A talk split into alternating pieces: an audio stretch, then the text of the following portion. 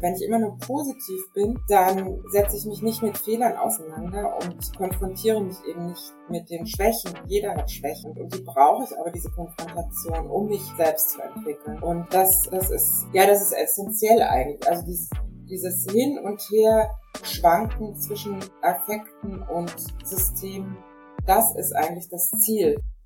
Herzlich willkommen bei Humans Are Happy mein Name ist Leonard Gabriel Heikster und wenn dich das, was du eben nur als kleinen Ausschnitt aus dem Gespräch gehört hast, bereits angesprochen hat, dann ist diese Folge garantiert etwas für dich. In dieser Episode spreche ich mit der Diplompsychologin und Hochschuldozentin Dr. Christine Busch. Christine Busch lehrt am Bereich der Arbeits- und Organisationspsychologie der Universität Hamburg und forscht unter anderem zu Stressmanagement und gesundheitsförderlichen Interventionen, also zum Beispiel zu Coaching. Wir sprechen in dieser Folge über den Unterschied von Affekten, Emotionen und Stimmungen. Es geht hierbei nicht nur um das bewusste Erkennen eben dieser, sondern vor allem auch darum, sich der eigenen Persönlichkeitssysteme bewusst zu werden und diese gezielt so zu nutzen, sich selbst besser zu verstehen und im besten Fall weiterentwickeln zu können. Eine entscheidende Rolle dabei spielt das Verständnis dafür, wie verschiedene Denkmuster durch die Aktivität unterschiedlicher Hirnareale entstehen und wie wir diese steuern können. Kurzum, wir sprechen über Selbstmanagement, Selbstentwicklung und Emotionsregulation. Ach ja, und es wird wissenschaftlich erklärt, warum der Anspruch, immer möglichst positiv drauf sein zu wollen, mal so gar nicht ratsam ist. Wenn dich also das Thema der toxischen Positivität interessiert, dann bist du in diesem Gespräch auch absolut richtig. Jetzt wünsche ich dir ganz viel Spaß beim Hören des Gespräches und sage herzlich willkommen, Christine Busch. Ja, vielen Dank. Vielen Dank für die Einladung zu diesem Gespräch. Vielen Dank, dass Sie da sind. Ich freue mich sehr. Und falls Sie den Humans Are Happy Podcast kennen, wissen Sie, was auf Sie zukommt. Ansonsten sage ich es Ihnen jetzt. Wir haben am Anfang immer ein paar kurze Sätze, die ich beginne und die Sie beenden dürfen. Sind Sie dafür bereit? Mhm, okay. Alles klar. Affekte sind? Naja, Affekte sind erstmal, muss man abtrennen ein bisschen von Gefühlen und Emotionen. Affekte sind relativ, ja, relativ simpel könnte man die in positive und negative Affekte einteilen, also eine dichotome Einteilung, die jetzt nicht von kognitiven Prozessen begleitet werden. Und Emotionen sind? Emotionen sind Affekte, die aber kognitiv vermittelt sind. Gefühle sind. Gefühle ist ein Oberbegriff. Da gehören Affekte, Emotionen, auch Stimmungen noch dazu. Stimmungen sind eher sowas, also oder so eine habituelle Grundstimmung zum Beispiel, also etwas, was ein bisschen länger andauert. Ein Persönlichkeitsmuster ist. Persönlichkeitsmuster sind bestimmte Vorlieben äh, für bestimmte kognitive oder für bestimmte psychische Systeme, sagen wir so. Okay, vielen Dank. Letzte Frage. Selbstmanagement ist. Selbstmanagement kann äh, Emotionsregulierung äh, umfassen. Selbstmanagement ist aber vor allen Dingen alles, was zur Selbst- oder mit der Selbstentwicklung und mit der Selbststeuerung zu tun hat. Und darauf kommen wir ja sicherlich noch, weil da sind natürlich ganz viele andere Begriffe drin. Also was ist denn das Selbst und was ist überhaupt Management? Ähm, aber so im Grunde geht es darum, sein Selbst mit seinem Selbst so umgeht, dass es hoffentlich zu einer Selbst, zu einer kontinuierlichen Selbstentwicklung kommt. Ja, dann äh, lassen Sie uns doch direkt da mal anknüpfen. Was ist denn das Selbst? Ich ähm, finde es immer total spannend das mal so aus einer, aus einer trennscharfen und psychologisch fundierten Richtung zu erfassen. Ähm, vielleicht haben Sie dazu ja auch eine Antwort. Was das Selbst ist, okay. Ja. Gut. Menschen unterscheiden sich ja dahingehend, wie sie auf bestimmte Erlebnisse, bestimmte Vorkommnisse in der Umwelt reagieren. Und diese Unterschiede, die versuchen wir in der Psychologie zu erklären. Und diese Erklärungsmodelle, das ist das, worauf Sie, glaube ich, hinzielen, äh, die äh, beziehen sich auch auf das Selbst. Bei den Erklärungsmodellen muss man allerdings sagen, dass diese Erklärungsmodelle in den letzten sagen wir mal so 30 Jahren, sich wesentlich geändert haben. Also die sind wesentlich, äh, haben sich deswegen wesentlich geändert, weil wir ähm, in das Gehirn, sage ich mal, reinschauen können. Und äh, dadurch haben sich diese, äh, zum Beispiel durch die funktionelle Magnetresonanztomographie, haben sich, ähm, konnten wir oder können wir das selbst nicht nur verorten, sondern wir können auch sagen, wie das selbst zusammenspielt mit anderen psychischen Systemen. Und das Selbst wird dadurch ähm, so ein bisschen entmystifiziert auf der einen Seite und auf der anderen Seite wird es ähm, das Selbst wird dadurch äh, zwar lokalisiert, aber deswegen nicht unbedingt nicht einfacher zu begreifen, so würde ich sagen. Weil es ist ähm, nicht so, dass wir einfach sagen können, okay, das Selbst ist jetzt irgendwie im Kortex vorne rechts, also so wie es hm, wie einige System äh, äh, Theorien oder Persönlichkeitssystemtheorien das annehmen, sondern natürlich ist das selbst ein Zusammenspiel von verschiedenen Gehirnarealen und Funktionen. Deswegen ist das selbst erstmal, könnte man sagen, ein psychisches System. Und dass dieses psychische System lässt sich aber eben neurobiologisch, neuropsychologisch erklären. Und wenn wir uns äh, das anschauen, dann haben wir einmal also da spielen auch die Emotionen natürlich eine große Rolle.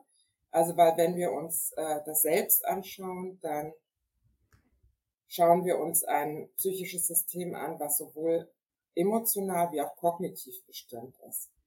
Also ähm, im Hirn haben wir einmal ein limbisches System, so nennt sich das.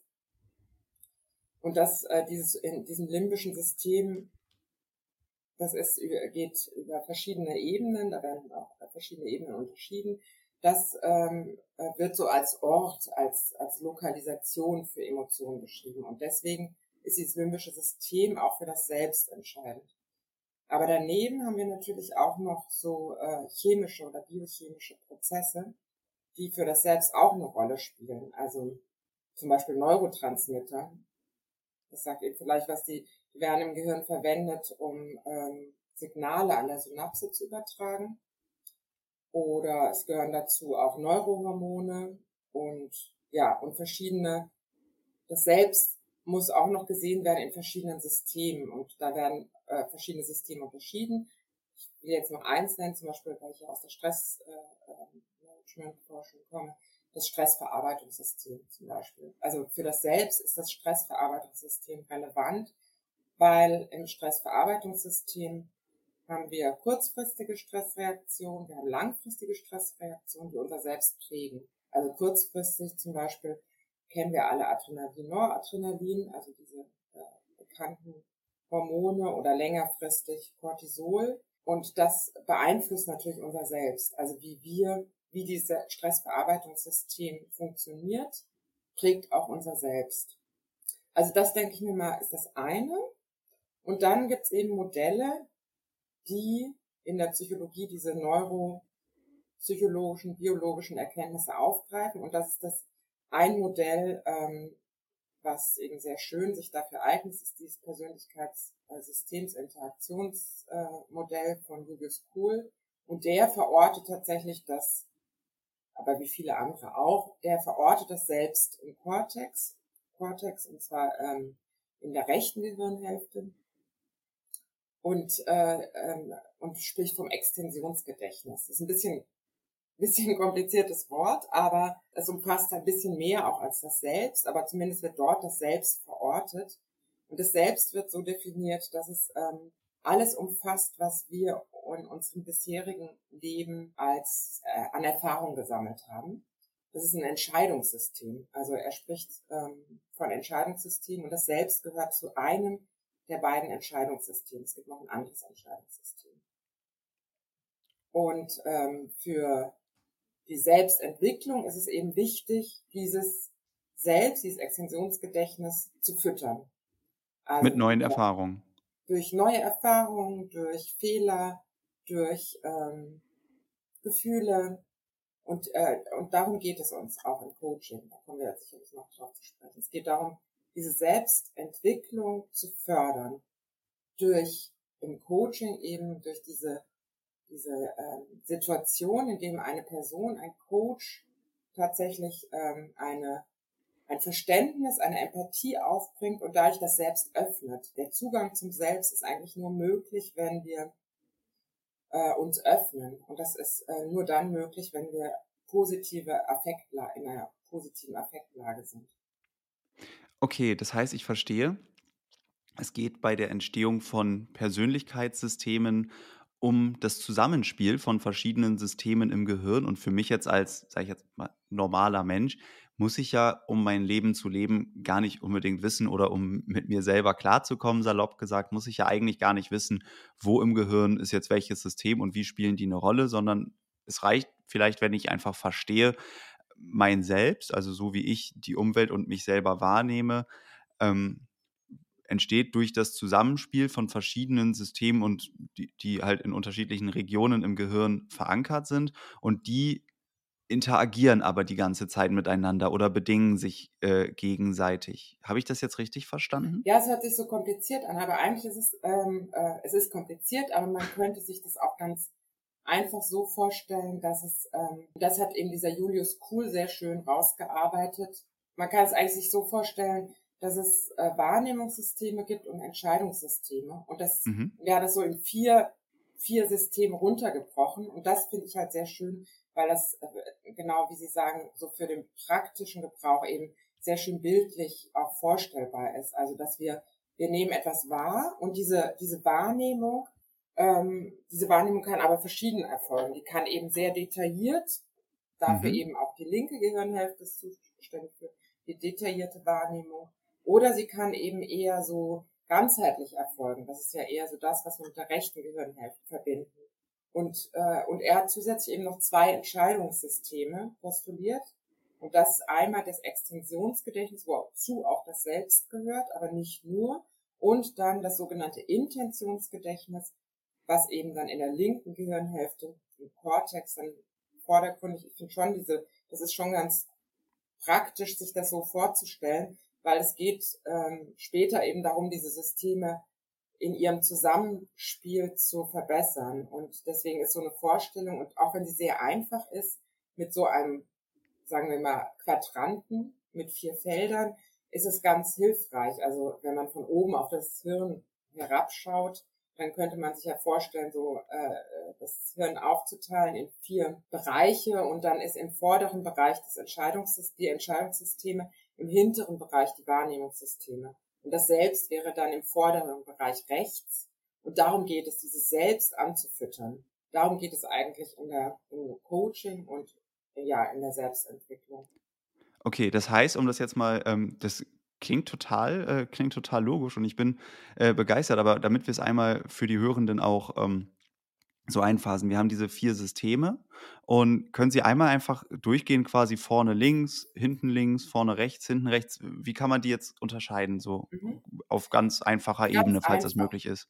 Genau, das, ist, das, das geht sehr einfach. Das hat halt eben, äh, das ist das Schöne an der sogenannten TSI, also ich, äh, ausgesprochen äh, äh, ist es etwas schwierig, aber an dieser Theorie, die sagt halt, äh, es gibt ähm, vier verschiedene psychische Systeme und die kann man äh, sich sehr schön vorstellen. Also vorne die Entscheidungssysteme, hinten die Wahrnehmungssysteme.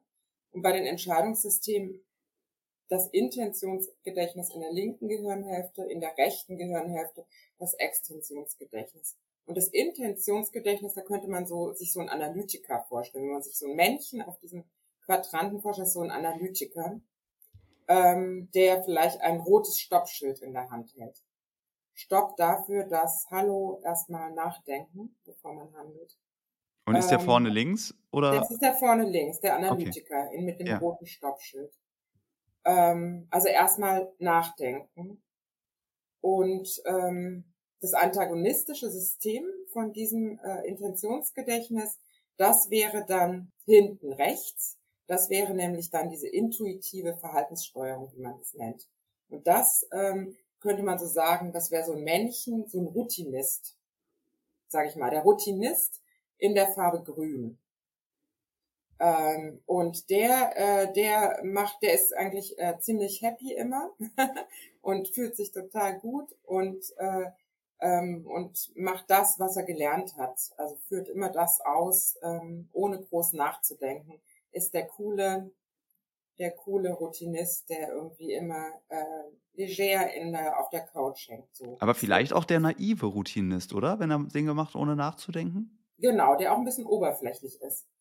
Oberflächlich, weil in der Selbstentwicklung nicht so, also da hm, könnte man sagen, da fehlt es ein bisschen an, an, an Tiefe. Da fehlt es an Tiefe.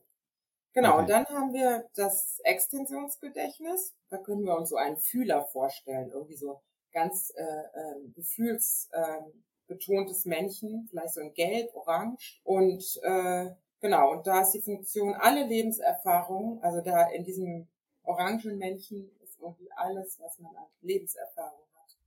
Ähm, und das antagonistische System davon ist das Objekterkennungssystem. Das ist hinten links, wieder links, links, linke Gehirnhälfte, also immer für das Detail genauer. Und dieses Objekterkennungssystem, da könnte man sich so vorstellen, das ist so ein blauer Programmierer hinterm Computer, der ähm, oder vielleicht ein blauer, ja, ein blaues Männchen hinterm Computer, der ähm, nach Fehlern sucht, der Korrekturen vornimmt und äh, der sehr detailliert versessen ist. Genau, und diese Farben kann man sich ganz gut merken. Also hinten links der blaue, hinten rechts ähm, die, äh, der grüne, vorne links der ähm, rote Analytiker, also der Analytiker mit dem roten Stoppschild und vorne rechts der Fühler, das Gefühl, das Selbst. Das hilft, das hilft auf jeden Fall weiter. Und wenn ich mir jetzt Farben nicht so gut merken kann, dann könnte ich sagen, grundsätzlich links eher Logik und rechts eher Intuition und Genau, grundsätzlich vorne eher ähm, entscheiden und hinten genau, eher wahrnehmen. Genau. Und das hilft schon, weil dann kann man sich nämlich mit dieser Vorstellung kann man sich überlegen, okay, was ist denn jetzt Selbstentwicklung und was ist denn im Coaching vor allen Dingen meine Aufgabe? Also wenn ich jemanden vor mir stehen habe, der extrem prokrastiniert. Zum Beispiel. Zum Beispiel mh, hm, extrem prokrastiniert, dann äh, kann, äh, äh, kann ich ja überlegen, okay, von welchem System, welches System ist da dominant und welches System sollte vielleicht angesprochen werden und welche Affekte, weil das muss man auch dazu sagen, zu diesem psychischen System gehören auch immer bestimmte Affekte. Und Affekte, sagte ich ja, ist sehr einfach. Ähm, dichotom, also gut und nicht gut oder man fühlt sich wohl, man fühlt sich nicht wohl. Ähm, und das ist mit den äh, Systemen eben auch verbunden. Bei Prokrastination, da geht es häufiger darum, dass die Leute aus ihrem äh, aus dem ähm, System der ähm, des Intentionsgedächtnisses nicht rauskommen, weil sie so mit Plan beschäftigt sind und äh, und dann brauchen sie aber wirklich mal ähm, vielleicht mit der Methode des inneren Teams und äh, dem Wertequadrat nach Schulz von Thun brauchen Sie wirklich so eine Energiedusche, damit Sie über den Rubikon gehen, wie wir immer sagen. Also Rubikon äh, Modell ist so eins der äh, Prozessmodelle äh, im, im Verhalten, der Verhaltensänderung. Über den Rubikon, den äh, bekannten kleinen Fluss, über den Cäsar damals gegangen ist, äh, um dann eben mit ganz viel Energie tatsächlich in die ähm, in die Verhaltenssteuerung, in die intuitive Verhaltenssteuerung äh, zu kommen. Das kann man sich irgendwie schön bildlich vorstellen. Dann kann man als Coach auch schön mit dem Klienten daran, also auch den Klienten, ich meine, Klienten wollen ja auch lernen, das sind alles äh, sehr, sehr kluge Menschen, äh, kann man auch mit ihnen dieses System erarbeiten und, und auch deutlich machen, warum, weil das ist ja im Coaching, finde ich, oft sehr undurchsichtig, weil viele sehr atheoretisch arbeiten. Ähm, und mit, mit so einer theoretischen Fundierung kann man auch genau dem Klienten erklären, warum es so wichtig ist, über mit viel Emotion über den äh, Rubikon zu gehen. Und wenn ich das richtig verstanden habe, haben Sie ja gerade gesagt, dass jedes dieser vier Bereiche auch ähm, mit einem, oder zumindest zwei Bereiche mit positiven und negativen Affekten verbunden sind. Also bedeutet das zum einen, wenn ich prokrastiniere, dann komme ich ja alleine schon deswegen, weil ich nichts tue, nicht irgendwie voran mit den Dingen, die ich eigentlich vorhabe. Und gleichzeitig ist das mit negativen Affekten verbunden. Also es ist ja eine Abwärtsspirale in dem Sinne. Mhm. Alleine das, zumindest in meinem Kopf, würde es mir helfen zu denken, okay, ich gewinne ja doppelt, wenn ich jetzt was tue. Mhm. So, ich komme nicht nur voran, sondern es ist mit einem positiven Affekt verbunden. Kann man das auf alle Menschen übertragen oder wie ist es? Nein, ich, äh, ich habe jetzt nicht von Menschen oder äh, gesprochen, sondern von dem Phänomen. Also Prokrastination ist ja erstmal ein Phänomen, dass man nicht, ähm, dass man nicht in die Handlung kommt. Mhm. Ähm, und, äh, und jetzt mal unabhängig von, äh, von Persönlichkeiten. Persönlichkeiten sind ja darüber, äh, kann man eher äh, sich vorstellen, dass Persönlichkeitsmuster, auch was Sie vorhin gefragt haben, dass es eben Vorlieben gibt für bestimmte ähm, bestimmte Systeme. Also es gibt Menschen, zum Beispiel hier im Psychologiestudium habe ich fast nur Studierende vor mir, die sehr, sehr stark in der, mit der linken Gehirnhälfte, also mit den Systemen arbeiten, also sehr, sehr gut sind im detailversessenen, ähm, im Objekterkennungssystem und auch im Intentionsgedächtnis und äh, häufig dann eben so die, die Intuition fehlt. Also die ist so abtrainiert worden durch, durch das akademische Lernen in der Schule und äh, und Bachelorstudium, dass man dann irgendwie so, also wirklich dran arbeiten mit diesen Studierenden, jedenfalls in der Psychologie, die haben auch keine solche Probleme mit der Prokrastination, sondern die haben tatsächlich eher so äh, so eine so eine Selbstentwicklung, also spricht auch von Fremdbestimmung, also dass sie gar keinen Zugang haben zu ihrem Extensionsgedächtnis, zu ihrem Selbst, weil sie so ähm, so verhaftet sind in dem ähm, ähm, in der linken Gehirnhälfte oder in dieser Detailversessen, in dem analytischen Arbeiten. Und da geht es eher so darum, nochmal zu arbeiten an dem, am Zugang zum Selbst und am, äh, an der Intuition, an dem, was sie eigentlich, äh, was sie ausmacht, was sie als Persönlichkeit ausmacht.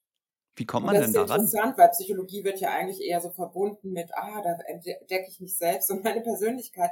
Aber eigentlich ist das Psychologiestudium, wie ich es jedenflich ähm, wahrnehme, ähm, eigentlich äh, genau das Gegenteil. Okay, das ist, ja, das ist natürlich ein interessantes, ein, ein interessante ähm, Side-Fact da, aber es ist ja auch total spannend, wenn man sagt, okay, Menschen halten sich gerne in einem dieser Denkmuster auf. Das bedeutet ja aber auch, dass sie in andere könnten oder mit anderen Denkmustern denken könnten, wenn sie einen Zugang dazu hätten. Da kann natürlich Coaching helfen, das kann man vielleicht auch selber irgendwie hinkriegen. Ähm, aber die Frage stellt sich in beiden Fällen, wie denn? Haben Sie dazu vielleicht einen Impuls? Auf jeden Fall. Das wäre schlimm, wenn wir das nicht, äh, weil das ist ja genau, also das ist genau mein Gebiet eben. Also wie, ähm, äh, was für ähm, Intervention oder was für Methode, also eine Intervention äh, ist für mich so etwas wie Training oder Coaching oder kollegiale Beratung, sowas. Und Methoden sind innerhalb dieser Intervention bestimmte bestimmte äh, Methoden wie das innere Team oder wie das Wertequadrat nach Schulz von Thun oder ähm, oder die das mentale Kontrastieren nach Gabriele Oetting. Das sind dann die konkreten Methoden. Und dann müssen wir erst nochmal sprechen, vielleicht über die Intervention und dann über die Methoden, weil äh, also zum Beispiel in einem Stressmanagement-Training geht es ja nicht darum, bei dem Stand der Klienten äh, zu starten, sondern da werden bestimmte Methoden trainiert. Bei einem Coaching geht es darum, erstmal zu äh, schauen, wo steht der überhaupt und dann zu schauen, welche Methoden sind indiziert. Deswegen bin ich zum Beispiel, ich bin vom Stressmanagement-Training ursprünglich gekommen und, ähm, und bin jetzt eigentlich beim Coaching angelangt, weil ich das halt interessanter finde, gerade für die Selbstentwicklung, zu wissen, in welchem System der sich aufhält und welche Methoden angesagt sind.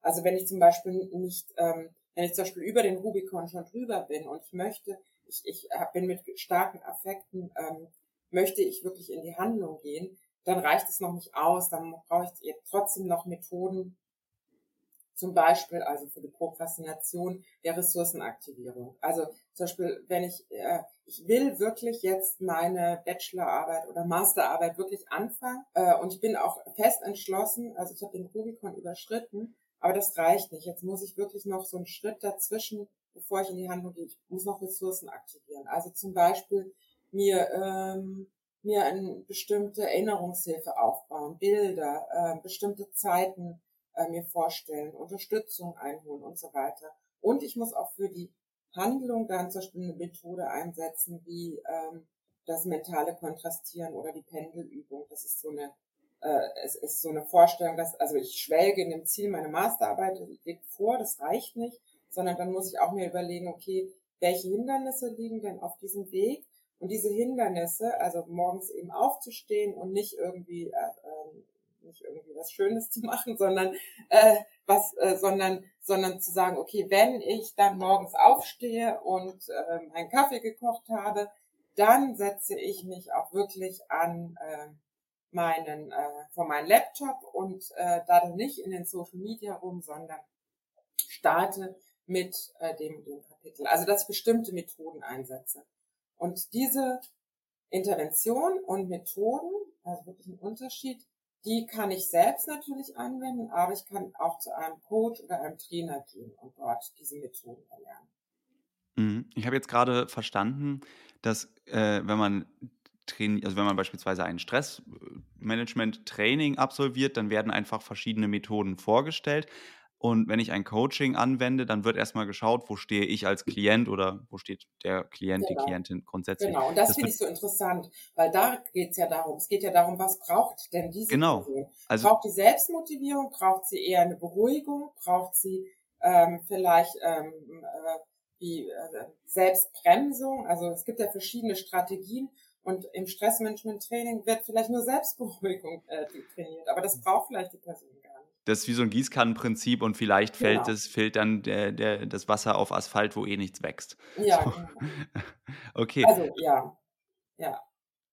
Das bedeutet, man muss schauen, ähm, was braucht denn der Klient? Klar, ein Coach, ein ausgebildeter Coach hat dafür natürlich einen Blick und hat Methoden, das auch rauszufinden. Ähm, Hoffentlich auch Theorien, nicht nur Methoden hoffentlich auch Theorien. Das ist ja quasi das, das, worüber wir auch in den letzten Minuten vorher gesprochen haben, dass man schaut, auf welcher theoretischen Grundlage wende ich denn jetzt hier überhaupt was an. Ähm, aber würden Sie sagen, dass eigentlich immer ein Coach, eine Coachin da notwendig ist oder kann man auch für sich alleine schauen, was, was, was brauche ich denn? Ähm, wie kann ich da denn vielleicht vorgehen, wenn ich jetzt keinen Menschen habe, der mich genau. begleitet? Genau. Also was, äh, was ja eigentlich, also der Erfolgsfaktor im Coaching immer wieder ist ja diese Working Alliance, also diese Arbeitsbeziehung. Also das heißt, dass der Klient wahrnimmt, dass der, ähm, dass er mit seinem Coach übereinstimmt im Vorgehen, in den Zielen, also dieses Verstehen, also wirklich, dass man sich verstanden fühlt. Und das kann natürlich nicht nur ein Coach bringen, sondern das kann auch eine gute Freundin, ein guter Freund, der Partner, die Partnerin sein, Eltern, jemand, der einen gut kennt, weil ich habe ja gesagt, für die Selbstentwicklung ist die Aktivierung des Selbst wichtig. Und für die Aktivierung des Selbst ist wichtig diese Empathie, also nicht nur positive Affekte. Es kann sehr gut sein, dass zum Beispiel jemand äh, in wunderbarer Stimmung sagt, ja, geht mal schön draußen, also die, was ist ich, die Oma, geht mal schön draußen spielen. Ich äh, äh, beschäftige mich hier mit meiner Einsamkeit. Das heißt, da ist ein positiver Affekt, der öffnet vielleicht das Selbst, aber transportiert wird eine negative Nachricht. Und das ist natürlich etwas, was ähm, nicht hilfreich ist. Aber wenn zum Beispiel eine Großmutter ähm, äh, irgendwie diesen positiven Affekt rausbringt und gleichzeitig aber auch noch ähm, wirklich adäquat ähm, antwortet, kann das selbst sehr gut geöffnet werden und es zu einer Selbstentwicklung kommt. Deswegen, es muss kein Coach sein, es kann eben auch äh, jemand sein, der empathisch ist und der ähm, diese positive Empathie plus die positiven Affektlage ähm, vereint. Das, denke ich, ist, äh, ist, ist das die Grundvoraussetzung. Und was hätte die äh, Großmutter sagen müssen äh, in dem Beispiel, um keine schlechte Nachricht überbringen zu müssen? Hätte sie, also was wäre da die bessere Variante gewesen? Naja, äh, die Großmutter hat ja in dem Fall äh, positive Affekte aus, also positive Affektstimmung, so dass das Selbst sich öffnet. Und gleichzeitig hat sie aber ja eine sehr ähm, negative Nachricht rübergebracht. Und das ist natürlich nicht besonders förderlich für die Selbstentwicklung. Von sich selber oder von den Hörenden? Für die Hörenden. Weil es ist natürlich nicht besonders förderlich, äh, weil das ist ja auch nicht empathisch. Also empathisch wäre es ja zu sagen, geht raus und schön spielen, damit ihr eine gute Zeit habt. Und danach freue ich mich, wenn ich, wenn ihr dann wieder zu mir zum Kaffee trinken kommt. Ja.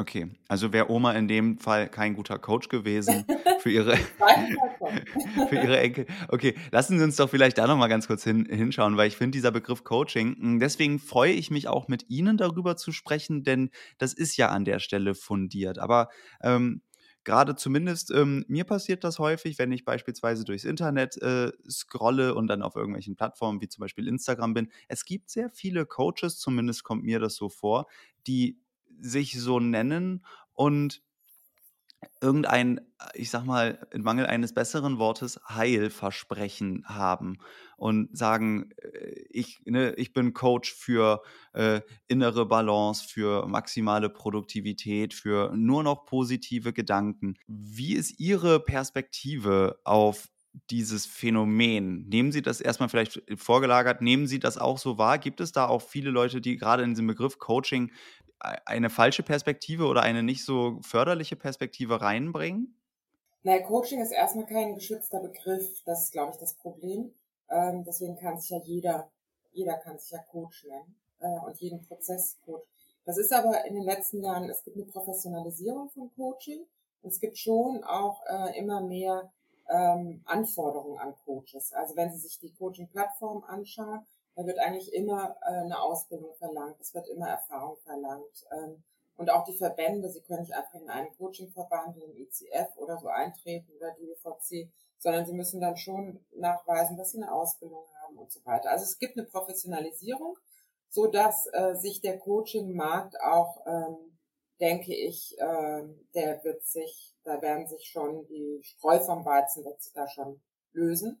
Und, und äh, sie sprachen einmal das Coaching an. Und das zweite, das war so ein bisschen diese, ähm, diese auch toxische Positivität, was als Heilversprechen äh, irgendwie genannt wird. Also äh, wir bringen sie dazu, irgendwie positiv durch die Welt zu gehen. Und das ist ja nachdem, also theoretisch gar nicht gewünscht. Also theoretisch ist ja, also auch in der Psychologie, die positive Psychologie, das ist ja eine sehr starke, sehr starke Ausrichtung der Psychologie, die hat natürlich auch ihre Menge oder ihre, ja, also ihre dunklen Seiten, weil, weil wenn wir uns tatsächlich eben nur mit positiven Affekten beschäftigen oder kann eigentlich keine Selbstentwicklung entstehen, weil wir brauchen auch die negativen Affekte und wir brauchen dieses Oszillieren zwischen den verschiedenen Systemen und Affekten. Also es, äh, im Grunde ist es schöne, die Pendelübung, äh, wie, wie sie Julius Kuhl äh, benennt, oder das mentale Kontrastieren ist ähnlich, nicht ganz identisch. Da geht es eigentlich darum, dass man sich eben ähm, schwelgt, zum Beispiel in einem positiven ähm,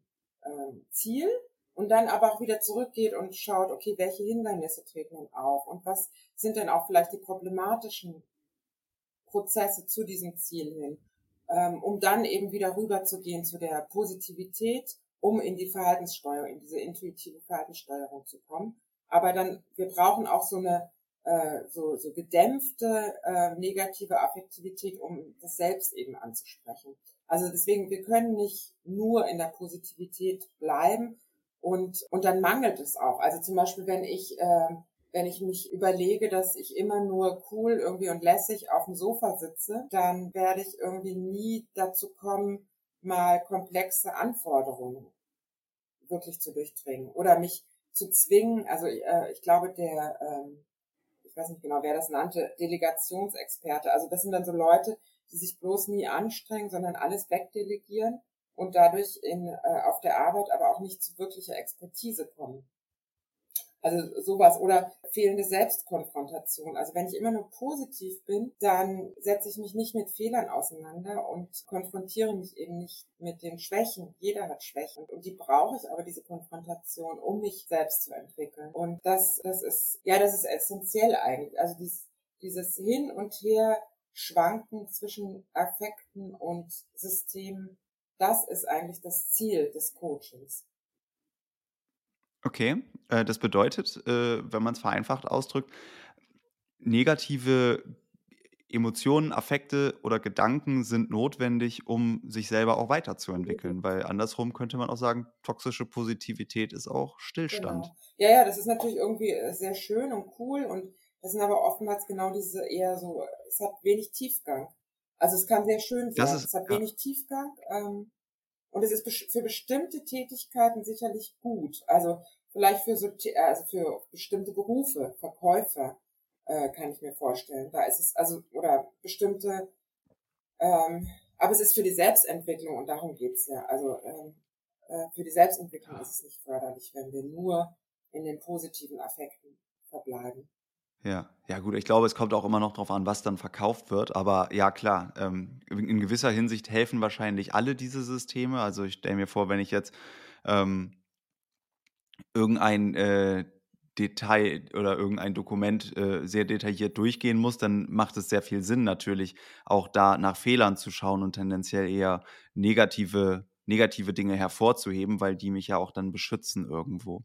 Aber ich würde gerne nochmal auf den Punkt eingehen, wir sagen, okay, wir brauchen auch negative, negative Gedanken und da vielleicht nochmal unterscheiden zwischen Gedanken und Gefühlen, weil diese Unterscheidung, glaube ich, ist wichtig, wenn ich sie jetzt verstanden habe, aber ich muss zugeben, ich habe sie noch nicht so 100% verstanden. Also könnte man das irgendwie auseinander ähm, dividieren, dass man sagt, irgendwie für die Entscheidung, also erstmal, wo ist der Unterschied zwischen negativen Gefühlen und Gedanken? Folgt das eine dem anderen? Inwiefern hängt das voneinander ab? Können Sie mir da helfen? Naja, also negative Gedanken, da ist ja praktisch die, das Gefühl, der Affekt schon drin. Also die Negativität ist ja der Affekt. Die Negativität ist ja der Effekt. Oder also bedeutet das, der negative Gedanke findet in der linken Gehirnhälfte statt und das negative Gefühl in der rechten, wenn ich so will? nee, so einfach. Also es ist ja nicht so, dass Gefühle auf Gedanken folgen oder Gedanken auf Gefühle. Ähm, also das ist äh, äh, diese es ist ja, äh, also ich denke mir, das hat diese, diese psychischen Systeme, denke ich, dass, also das äh, machen die sehr deutlich, dass es, ähm, dass es zusammengehört. Also dass äh, Kognition ohne Emotion äh, funktioniert nicht. Und äh, es, es ist auch nicht ein Aufeinanderfolgen, sondern es ist eine Gleichzeitigkeit.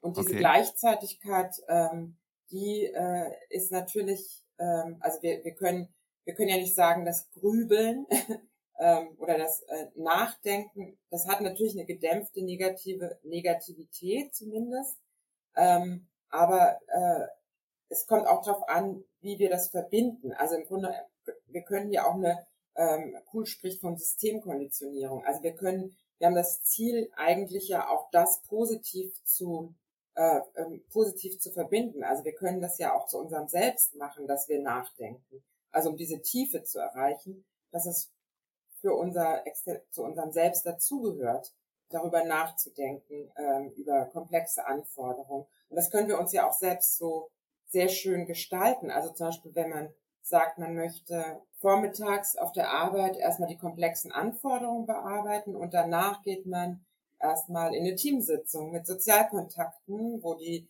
intuitive Verhaltenssteuerung aktiviert wird, man Smalltalk betreibt und sich zulächelt und diese ganzen Geschichten. Ähm, oder dann im Anschluss eben, was weiß ich, dann macht man Kontrolltätigkeiten, indem man Klausuren, also bei uns jetzt, oder als Lehrer Klausuren kontrolliert, ähm, dann ist man, dann stärkt man wieder dieses Objekterkennungssystem. Und dann könnte man vielleicht wieder überlegen, okay, ähm, danach mache ich irgendwie ähm, eine Meditationsübung, um, um dann ähm, mich wieder äh, ähm, selbst zu beruhigen und für, über diese Selbstberuhigung von den negativen Affekten wegzukommen, wieder in die positive Affektlage und dann vielleicht diese, das, was ich bei den Klausuren für Fehler entdeckt habe, das für mich in mein Selbst zu integrieren, weil ich lerne ja auch aus den Fehlern anderer. Da haben Sie jetzt aber einen schönen Tag gezeichnet. Vielen Dank. Ich äh, werde das mal, werde das mal versuchen äh, zu übertragen, ob ich das irgendwie auf meinen Alltag, äh, äh, ja, weiß nicht, irgendwie transferieren kann. Aber äh, da kommt mir noch eine Frage auf. Sie haben ja gerade gesagt, Gefühle ohne Emotionen gehen, äh, nee, ähm, Gedanken ohne äh, Emotionen gehen eigentlich gar nicht, ähm, weil das immer miteinander gekoppelt ist. Wenn man jetzt also sagt, ich habe eigentlich gar nicht so einen guten Zugang zu meinen Gefühlen, dann geht das ja eigentlich gar nicht in der Theorie, weil in dem Moment, wo ich das ja denke, fühle ich das ja eigentlich auch. Ist das nicht irgendwie ein bisschen paradox dann? Da, in dem Moment, wo ich es denke, fühle ich es nicht, haben Sie gesagt? Nee, fühle ich es ja auch. Also genau. wenn man jetzt beispielsweise sagt, also wenn man, wenn man alles, was man denkt, auch fühlt, so habe ich Sie gerade verstanden, mhm. dann kann man ja nicht, also wenn man, ich denke, also fühle ich. Mhm. Oder ich fühle, also denke ich. Könnte man das so sagen? Also auf jeden Fall kann man nicht sagen, ähm, ähm, äh, also ich denke, ich denke, ohne Gefühle, das geht eigentlich gar nicht. Also ich meine, die, die, zumindest wenn Gefühle der Oberbegriff ist und Affekte darunter, dann hat äh, ist zumindest die Affektlage, also jede Situation, jede, das ist so eine, nennt sich Hypothese der somatischen Marke, das, ähm, nach Antonio Damasis, der, der sagt, dass, ähm, dass wir jedes Ereignis entweder als positiv oder negativ in, einschätzen. Das hilft uns einfach, um ähm, ja, es hilft uns äh, im Überleben oder im Weiterleben. Und deswegen ist eigentlich jede, alles, was wir tun, hat eine bestimmte Affektlage. Das kann man nicht abtrennen von Gedanken. Und das ist auch nicht so gedacht, also, oder vielleicht ist das eine falsche Vorstellung, also die, äh, das eine ist eher so die Intuition, das ganzheitliche, vielleicht eher das ganzheitliche Denken und die linke Gehirnhälfte oder das Analytische ist eher so die sequentielle, gründliche, sich Zeit nehmende, was ja auch äh, in der Psychologie so unter Flow erleben, also dass man wirklich sich, sich in diese, in komplexe, bei, in komplexen Anforderungen auch so verliert. Also dass diese, dass, dass diese Unterteilung vielleicht besser ist. Also es ist nicht so, dass die linke Gehirnhälfte ist der Verstand und die rechte ist das Gefühl. Das ist nicht richtig. Okay, das heißt, die linke ist sequenziell und die rechte ist intuitiv. Aber ich kann ja auch intuitiv denken, das stimmt. Genau, so. ganzheitlich denken. Genau, ganzheitlich denken. Und, und ich kann auch sehr sequenziell denken. Und ich brauche äh, der Analytiker, genau, der, der, der muss ja auch wirklich erstmal sehr analytisch und sich, also wenn man ein komplexes Problem angeht, dann muss man auch sequenziell teilweise vorgehen. Klar, also wenn ich jetzt zum Beispiel irgendwie, weiß ich nicht, ein Computerprogramm coden möchte oder so, dann muss ich da ja schrittweise Ja. vorgehen. Okay, Sie haben, Sie haben jetzt im Verlauf des Gesprächs mehrfach verschiedene Methoden ähm, nur kurz angerissen. Können Sie, haben Sie vielleicht so für, für sich selber ähm, so die Favorites oder ähm, vielleicht etwas, was man so den Hörenden mitgeben kann? Das äh, kann man vielleicht gut anwenden, um sich selber in eine andere Stimmung zu bringen oder um sich selber zu, zu beruhigen oder vielleicht zu aktivieren oder vielleicht erstmal um festzustellen, wo stehe ich denn Mhm. gerade? Ähm, haben Sie da vielleicht so, ja, so eine Art. Lieblingsübungen? Ja, natürlich. Also das Erste, ich bin ja Arbeitspsychologin, äh, also Arbeitsgestaltung, das sagte ich, dass man seine Tätigkeiten so gestaltet, dass man über die Tätigkeiten die verschiedenen Systeme ähm, äh, anspricht und dass man nicht den ganzen Tag in einem System sich äh, oder es kann natürlich auch, ich meine, das ist ja Erholung, Urlaub, natürlich kann man auch mal länger in einem System sich auffinden, aber dass man über die Tätigkeitsgestaltung, durch die Arbeitsgestaltung diese Systeme anspricht, also das würde ich als Arbeitspsychologin als erstes machen. Und als zweites ähm, ist natürlich, dass die nicht nur die Erwerbstätigkeit sich anzuschauen, sondern eben auch die ähm, Nicht-Erwerbstätigkeit. Also welche Systeme werden vielleicht in der Erwerbstätigkeit angesprochen, also wie zum Beispiel an der Universität oder in Forschungseinrichtung eher das analytisch oder wie deswegen ja auch die Psychologiestudierenden, die eher diese äh, dieses analytisch-sequenzielle trainiert bekommen. Äh, okay, was mache ich denn dann in meiner Nicht-Erwerbstätigkeit? Zum Beispiel mache ich dann Meditation, Yoga, ähm, Achtsamkeitsübung zur Selbstberuhigung oder ähm, was, was fehlt mir denn auf der Arbeit, was ich in der Freizeit, also wenn ich eine sehr Einzel eine Einzeltätigkeit habe, äh, dann ähm, werde ich vielleicht in meiner Freizeit eher mich mit anderen Menschen äh, umgeben. Wenn ich aber in meiner Arbeitstätigkeit sehr viele Menschenkontakte habe, dann werde ich vielleicht in meiner Freizeit mich äh, komplizierten Büchern widmen oder sowas. Also das heißt, ich kann über die Tätigkeiten kann ich sehr schön die Affekte und damit, also oder diese Systeme diese verschiedenen Systeme und damit auch die Affekte ansprechen. Okay, und die einfach dann möglichst in Balance genau. halten dadurch. Ja, das ist doch ein, das ist doch ein schöner Ansatz. Alles klar, vielen Dank dafür. Ich habe zum Ende zwei ganz kurze Fragen für Sie. Ähm, und die möchte ich Ihnen gerne auch zum Abschluss nochmal stellen. Die erste davon schaut einmal auf Sie persönlich, nämlich wenn Ihr Leben ein Buch wäre, wie würden Sie es nennen? oh Gott. Ähm, ein Buch wäre. Ähm, mit Herz und Verstand. Das ist doch ein schöner Titel. Und kommen wir jetzt nochmal zum Denken. Über welchen Satz oder über welche Frage sollte jeder Mensch einmal nachdenken?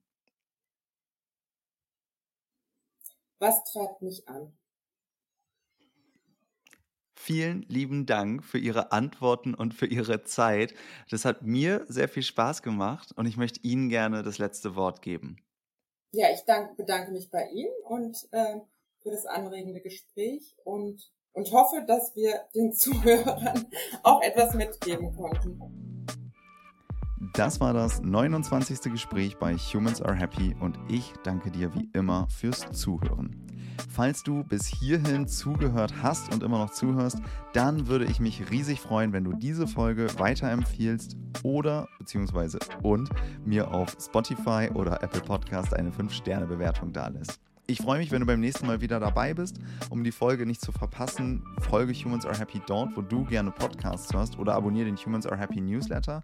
Ich sag bis bald, dein Leo.